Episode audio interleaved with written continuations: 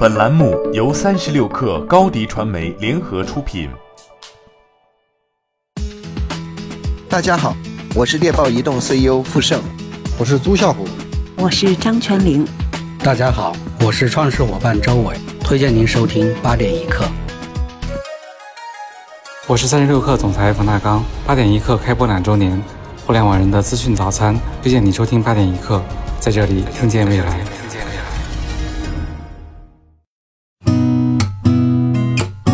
八点一刻，听互联网圈的新鲜事儿。今天是二零一九年五月十四号，星期二。您好，我是金盛。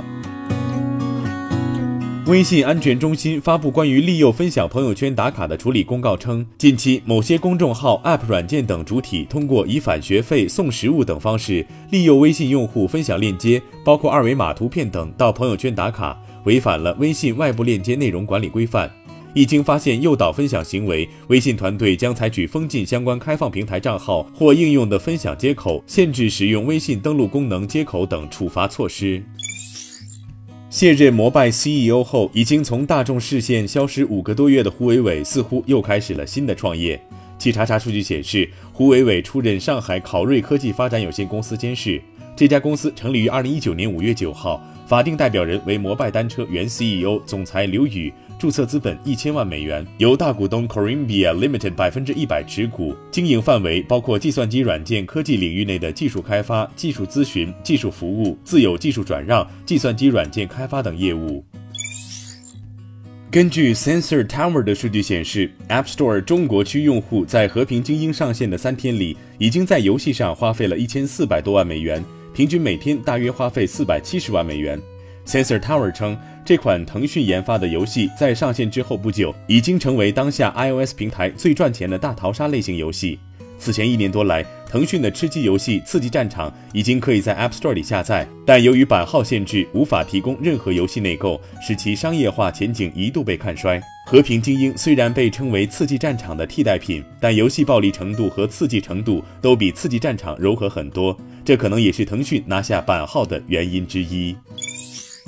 百度回应教育事业部目前已被撤销，称此前调整属于企业正常的业务架构调整，希望再进一步整合和优化资源，更好地实现战略协同与共赢。经过调整后，百度原教育事业部文库及阅读等 To C 业务将并入搜索公司用户产品，原教育事业部 To B 产品则转入百度智能云。期待新的业务架构能够进一步提升组织效率，帮助我们更好地为用户服务，为百度用科技让复杂的世界更简单使命的实现贡献重要力量。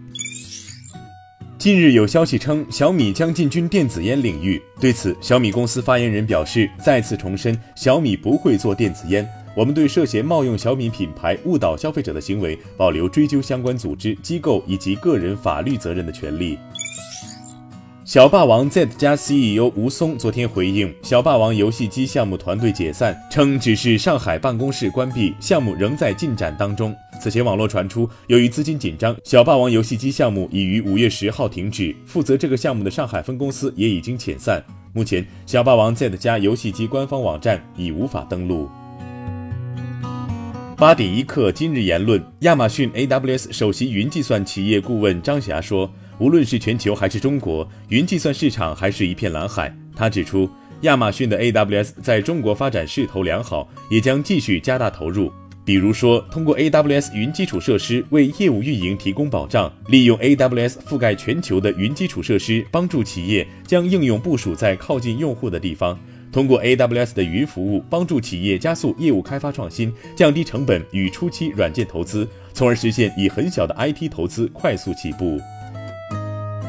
小米集团 AIoT 战略委员会主席、小米 IoT 平台部总经理范典说：“随着 5G 的到来，AIoT 会迎来更大一波发展机会，会是下一代的超级互联网。5G 会给很多人带来很多更大的发展空间。如果你错过了 PC 时代和互联网时代，5G 的时代不能再错过。随着 AI 和 5G 技术的发展，AI 加 5G 会改变每个人的生活方式。”好。今天咱们就先聊到这儿。责编：彦东，我是金盛。八点一刻，咱们明天见。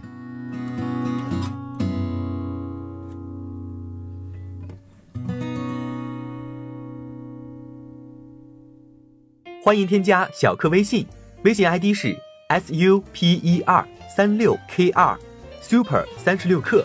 加入我们的课友群，一起交流成长吧。高迪传媒，我们制造影响力。商务合作，请关注公众号高迪传媒。